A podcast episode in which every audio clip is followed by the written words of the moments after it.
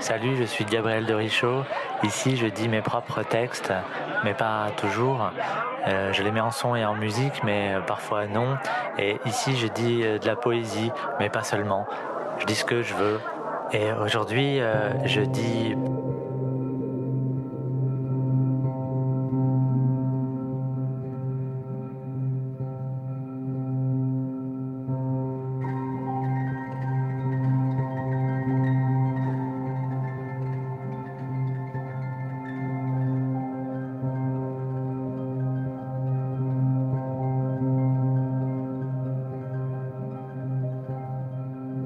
Tu entends cet orage?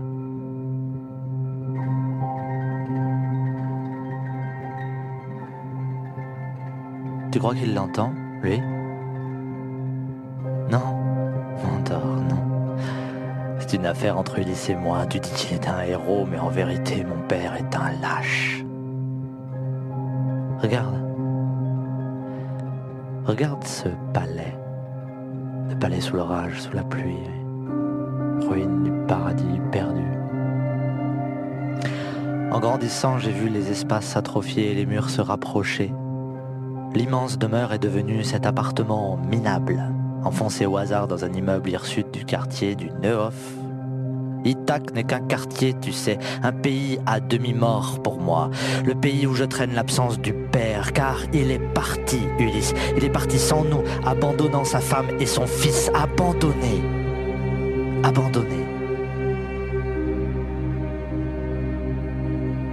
Abandonné. Ce n'est pas un voyage qu'il a entrepris. Un voyage sans retour, mon ami, n'est plus un voyage, c'est une errance sans fin, une terrible déroute. Il a éteint le feu où il était pour en allumer un autre ailleurs. Nous sommes, Pénélope et moi, des cendres, rien que des cendres. Je suis une braise qui étouffe. Et toi, tu viens, mentor, tu viens voir ma mère, tu l'aimes, tu veux lui faire oublier, tu viens lui faire l'amour, mais quand tu quittes la maison, que tu retournes chez toi, lorsque tu laisses Pénélope à sa tristesse inconsolable, la pire chose se produit. Oui, mentor. Le silence. Un souffle. Sans le père, le silence d'une maison est une main de pierre écrasant sans pitié nos plaies sanglantes. Chaque seconde de lui nous rappelle que quelqu'un manque. Mais voici le vide. Blanc crème. Le calme aussi en écoutant la pluie tomber. C'est la résignation et la satiété de la terre. Voici les soirs de nuée bleue où ma pensée s'enfuit dans un corps dilaté, le corps d'une aube inachevée, d'une fresque éblouissante. Les soirs, au repas, seuls, ma mère et moi. Les soirs de nuée bleue. Seul, comme ce mot est beau aussi, comme il définit un monde à lui, seul. C'est un mot de l'intérieur qui désigne celui qui perçoit. Au repas, des bruits de couverts. Ça claque dans les paupières. Toute une enfance à me noyer dans l'abîme désespéré des yeux de ma mère. Toute une enfance. Cet âge tendre, écrasé de douleur, je faisais tout pour fuir ce regard, tout pour ne pas sombrer, moi aussi sombrer instantanément, elle savait. Nous mangions le nez dans l'assiette, sans un mot non plus, non, sans un mot de peur de dévoiler que la voix tremble aussi. Puis, j'entends la mort me murmurer au creux de l'oreille des mots angoissés et incompréhensibles.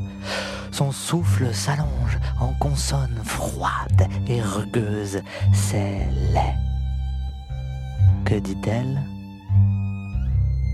Appelle un médecin, je meurs.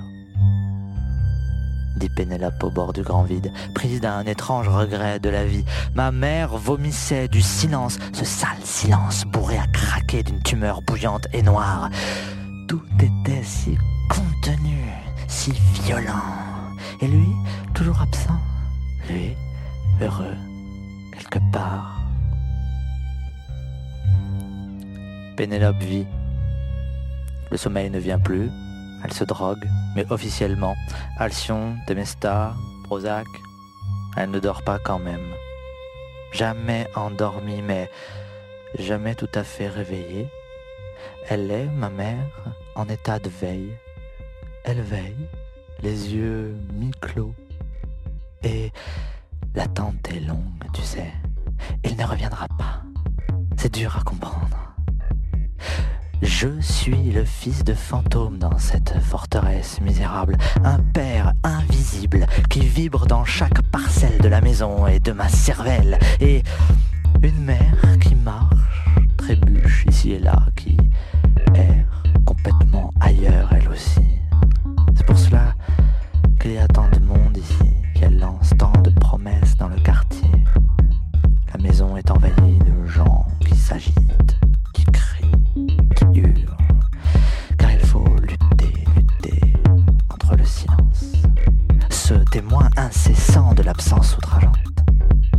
t'a abandonné, toi, son fils unique, crie ma mère. Que peut-elle espérer aujourd'hui?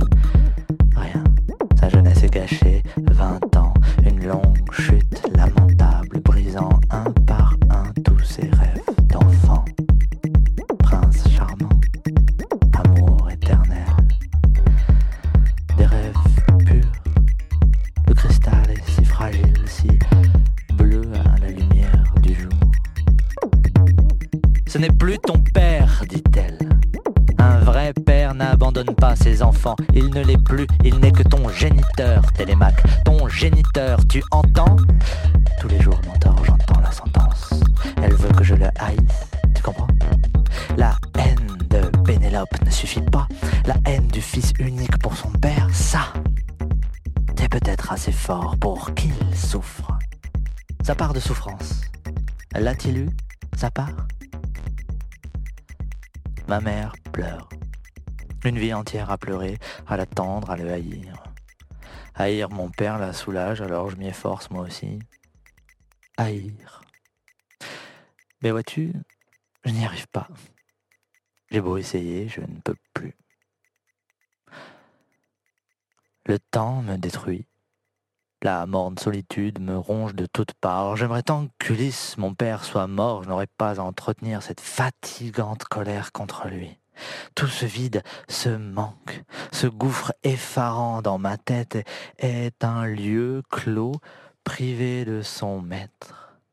Même toi, même toi, mentor, qui fus fidèle à ma mère, même toi qui me considères comme ton fils, je le sais, tu ne pourrais remplir ce trou cette fosse où seul le cercueil paternel aurait sa place. J'aimerais m'y jeter dans ce trou pour y cacher ce poison flou qui dévore mes veines, ce sang atroce empoisonné de lui et de moi mélangé, qui me rappelle sans cesse qu'il existe ce Père absent et qu'il est en faute d'être ni revenu ni mort.